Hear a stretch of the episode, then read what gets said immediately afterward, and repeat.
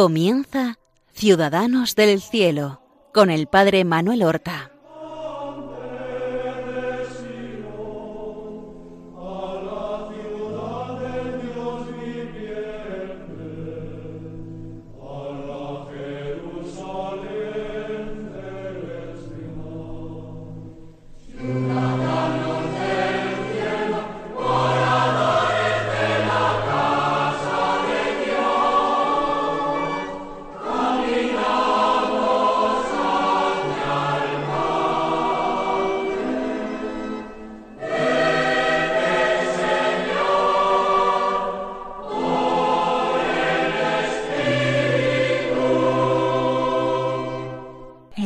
Buenos días, queridos y santos oyentes de nuestro programa Ciudadanos del Cielo.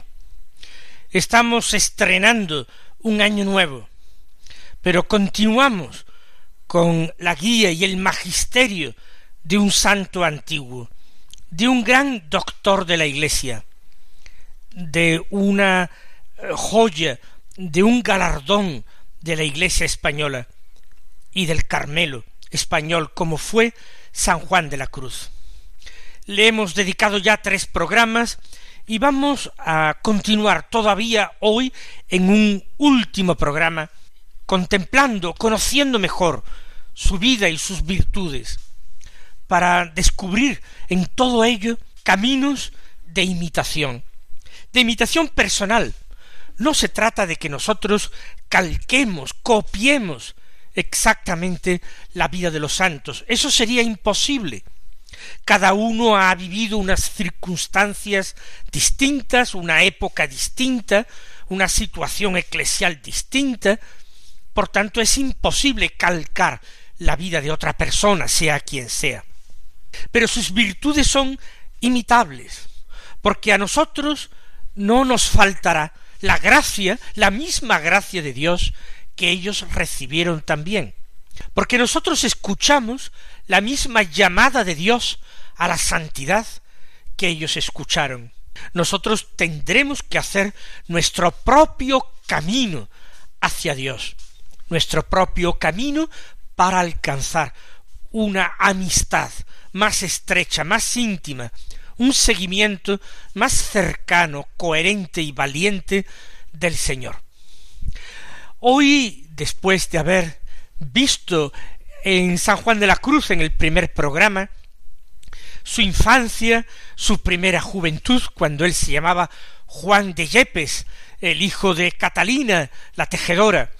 En un segundo programa lo vimos ya fraile carmelita, en los primeros años de su noviciado, de su formación, de sus estudios en Salamanca y ordenación sacerdotal, cuando él en el Carmelo se puso como nombre Juan de San Matías. En un tercer programa lo hemos visto ya como el primer fraile de la reforma teresiana, el primer fraile carmelita descalzo, junto a un compañero, fray Antonio de Jesús, personaje singular, mucho mayor que él, pero que sin embargo asistió a Santa Teresa de Jesús en su lecho de muerte como provincial que era en ese momento de Castilla, y luego asistió en su lecho de muerte a Juan de la Cruz en Úbeda, cuando era entonces provincial de Andalucía. La providencia de Dios quiso semejante cosa. En este último programa nosotros vamos a fijarnos en el final de la vida de Juan de la Cruz, en ese final verdaderamente ejemplar, edificante que él tuvo. Y yo quiero comenzar con las primeras eh, palabras, las primeras frases de su cántico espiritual, quizás su obra cumbre, una obra en la cual él va comentando y glosando las canciones entre el alma y el esposo que él mismo compuso. Empezó a componerlas de memoria porque no disponía de papel y pluma en la cárcel en Toledo. Y después todavía amplió este cántico con nuevas estrofas. Pues bien, al empezar el comentario, la declaración, llama él, de esas canciones, él dice, cayendo el alma en la cuenta de lo que está obligada a hacer, viendo que la vida es breve, la senda de la vida eterna estrecha, que el justo apenas se salva, que las cosas del mundo son vanas y engañosas, que todo se acaba y falta como el agua que corre. El tiempo incierto, la cuenta estrecha, la perdición muy fácil, la salvación muy dificultosa. Conociendo por otra parte la gran deuda que a Dios debe en haberle criado solamente para sí, por lo cual le debe el servicio de toda su vida, y en haberla redimido solamente por sí mismo, por lo cual le debe todo el resto y respondencia del amor de su voluntad, y otros mil beneficios en que se conoce obligada a Dios desde antes que naciese, y que gran parte de su vida se ha ido en el aire, y que de todo esto ha de haber cuenta y razón, así de lo primero como de lo postrero, hasta el último cuadrante, cuando escudriñará Dios a Jerusalén con candelas encendidas, y que ya es tarde, y por ventura el postrero día, para remediar tanto mal y daño, mayormente sintiendo a Dios muy enojado y escondido por haberse ella querido olvidar tanto de él entre las criaturas, tocada ella de pavor y dolor de corazón interior sobre tanta perdición y peligro, renunciando a todas las cosas, dando de mano a todo negocio, sin dilatar un día ni una hora, con ansia y gemido salido del corazón herido ya del amor de Dios, comienza a invocar a su amado y dice la primera canción, ¿A dónde te escondiste, amado, y me dejaste con gemido? Como el ciervo huiste habiéndome herido, salí tras ti clamando y eras sido. Así pues, comienza el cántico espiritual, una de las cumbres de la literatura y de la poesía en lengua castellana, con este eh, relativamente sombrío pero realista comienzo, el alma se da cuenta de lo poco que ha hecho, que ha dejado pasar sus años en nada, se han ido como el viento, que no es asunto de broma el negocio, el asunto de la propia salvación. Como dice, la puerta es angosta, como también recuerda la salvación difícil. Pues entonces eh, el alma sale de sí misma, como suplicando, clamando, gritándole al amado, diciéndole esos hermosísimos versos. ¿A dónde te escondiste, amado, y me dejaste con gemido? Es la pregunta con que comienza el cántico espiritual San Juan de la Cruz, una pregunta que también nosotros, al hilo de las estrofas, podemos hacernos. ¿A dónde te escondiste, Señor, en nuestra vida? Quizás somos nosotros los que estábamos escondidos, que te, los que te buscábamos en un lugar totalmente inadecuado y por tanto no te encontrábamos pero el Señor nos hirió, nos hirió de amores en algún momento de nuestra vida. Y ya es imposible olvidarlo. Después de habernos herido, huyó como el ciervo. Y aunque salimos detrás de él, suplicando, gritando, ya era sido. Y comienza la búsqueda, una búsqueda apasionada que llena toda la vida de San Juan de la Cruz y que tendría también que llenar nuestra propia vida. Es la primera enseñanza, porque en el último momento de la existencia terrena de Juan de la Cruz, esa búsqueda prosigue. No hay que sentir pena de los dolores de Juan de la Cruz, él que se identificó tan perfectamente con la cruz de Cristo, que la tomó como parte de su nombre. Recuerden que él había sido aceptado para ir como misionero a México, pero ese proyecto de la fundación en México se fue enfriando.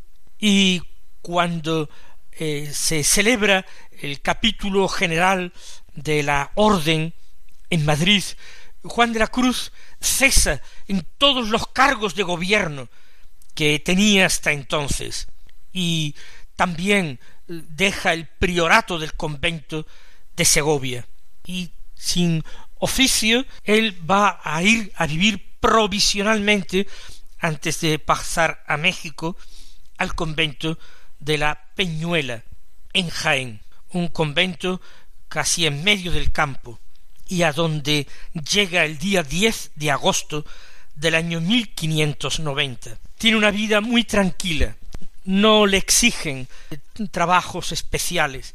Él viene enfermo y cansado. No es un hombre mayor, todavía no tiene cincuenta años.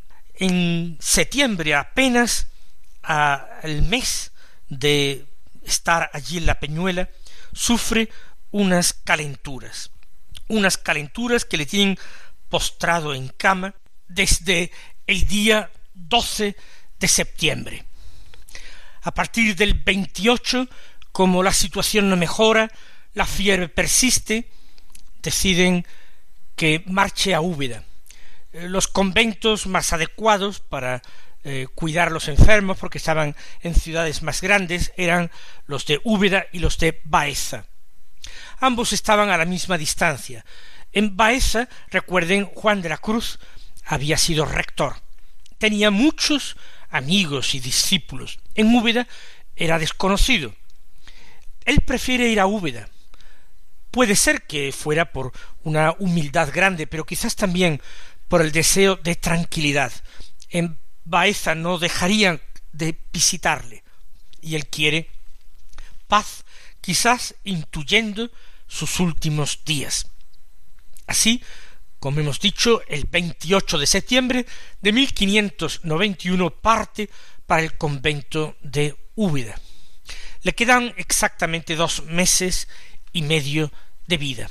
Pero la persecución contra San Juan de la Cruz está desatada, y no ya de parte de los frailes calzados, sino en su propia orden. Claro que tiene amigos y discípulos que le quieren entrañablemente, y todas las monjas de Santa Teresa le quieren, le admiran, le buscan. Pero en la orden, el nuevo padre general, el padre Doria, es quizás un poco celoso.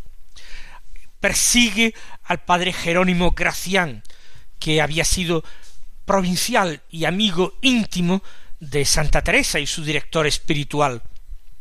Al padre Gracián, después de morir San Juan de la Cruz, lo echarán de la orden, le quitan el hábito de descalzo, y Gracián terminará muriendo siendo fraile carmelita, pero carmelita calzado. A Juan de la Cruz hay un fraile, Diego Evangelista, que por haber sido reprendido por él en una ocasión le guarda ojeriza, rencor. Tanto que después de la muerte de nuestro santo comentará con despecho que porque se había muerto, porque si no él hubiera conseguido quitarle el hábito. Y este encono se transmite a otros frailes de la orden. De hecho, el superior de Úbeda no recibe bien a Juan de la Cruz. Se queja de que el convento era muy pobre y que iba a originar muchos gastos. De hecho, conocidos y personas que han oído hablar de Juan de la Cruz, quizá por su vecina Baeza, lo socorren con bienes, le lavan las vendas que se utilizan en las curas, porque él sufre una especie de erisipela en el empeine del pie que obligan a sajarlo. Lo sajan sin eh, ningún tipo de, de anestésico, haciendo una gran carnicería con derramamiento de mucha sangre. Y se venda, pero no para de salir mal. Es eh, pus infección. Recordemos que en aquella época no existen los antibióticos y que esto que padece Fray Juan de la Cruz hubiera sido perfectamente curado en nuestros tiempos, perfectamente curado, sin mayor problema, no es nada mortal. Pero él murió con sólo cuarenta y nueve años. ¿Qué hubiera pasado de él de haber llegado a una edad superior? ¿Qué obras quizás podría haber escrito o qué poemas? Pero era ya el amado quien lo llamaba desde la otra orilla. Y él no quiere retrasarse, no quiere llegar tarde a la cita. Por eso, en el mes de octubre y noviembre de 1591, la situación se va agravando. Más aún, se descubre otro foco de supuración en la espalda. Y entonces los dolores se hacen muy grandes, a tienen que colocarlo en un colchón en el suelo, donde el enfermero le cambia las ropas, le cambia las vendas, etcétera, pero los dolores son tremendos. Pide que le pongan una soga en las vigas del techo de la habitación y allí se agarraba a las cuerdas y se incorporaba y se levantaba. El día 7 de diciembre de ese año 1591, justamente una semana antes de su muerte, preguntó que qué día era, y le dijeron que era la víspera de la solemnidad de la Inmaculada. Y entonces miró hacia una estampa de la Virgen que estaba pegada en la pared de su celda y dijo Bendita seáis vos, señora, que en vuestro día sábado queréis parta de esta vida. Era entonces domingo, le quedaban seis días para el sábado. No le hicieron caso, no pensaron que el santo había tenido una revelación sobre el día de su muerte. Sin embargo, este tema no dejó de acompañarle en estos últimos días. La conciencia clara de su muerte e incluso de la fecha en que iba a acogerla. A partir de este día, él empieza a hablar muy poco y todo lo que habla, o casi todo, está conectado con la Sagrada Escritura. En el convento los más pequeños, los más humildes, lo quieren muchísimo. Lo quieren varios hermanos legos. Hay un hermano lego llamado Fray Diego, que le cura, le cambia los paños con quien jugan esas secreciones de su cuerpo enfermo, y le dice al hermano, hermano Diego, me voy de este mundo. Y el pobre hermano Lego lloraba y lloraba y lloraba.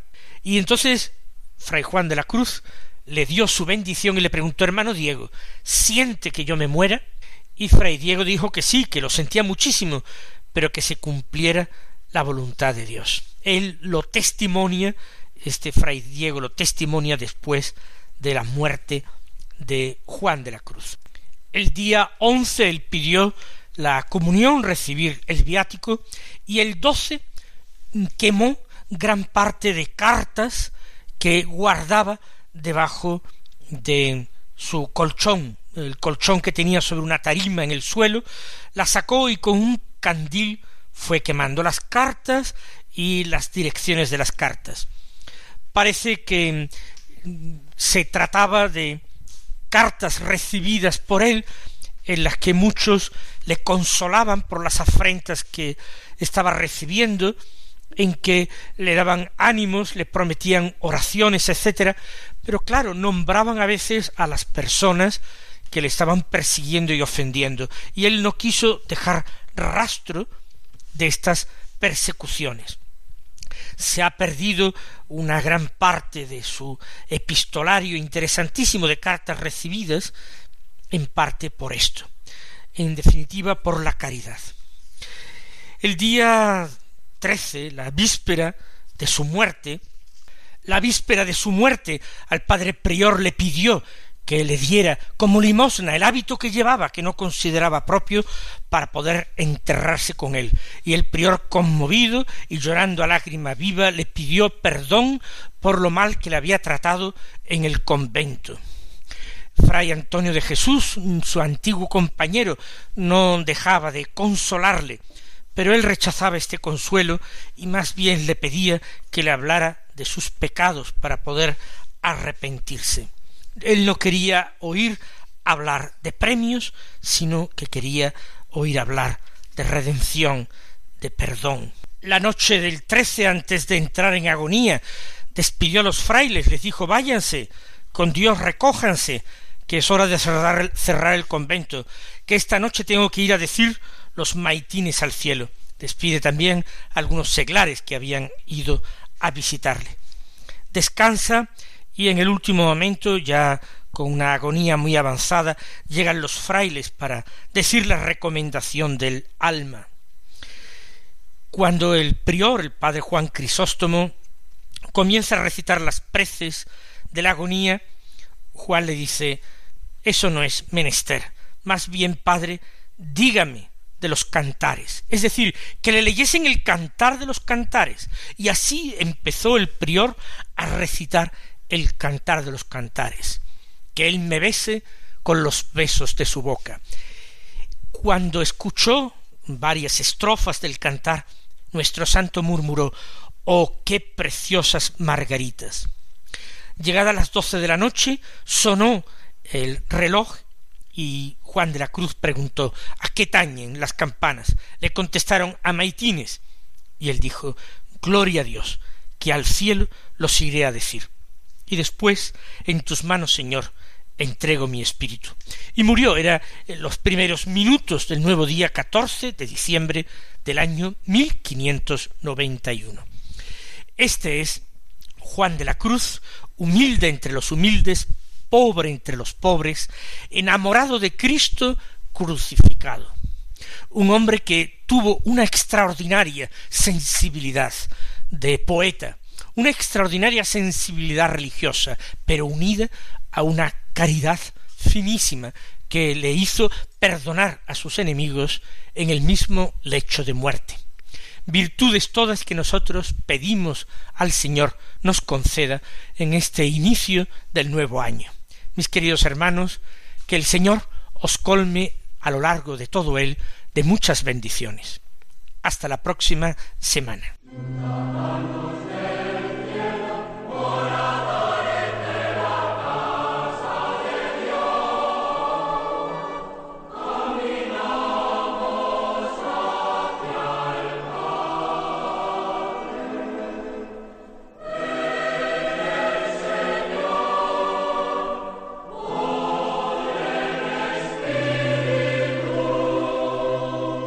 Han escuchado en Radio María Ciudadanos del Cielo con el Padre Manuel Horta.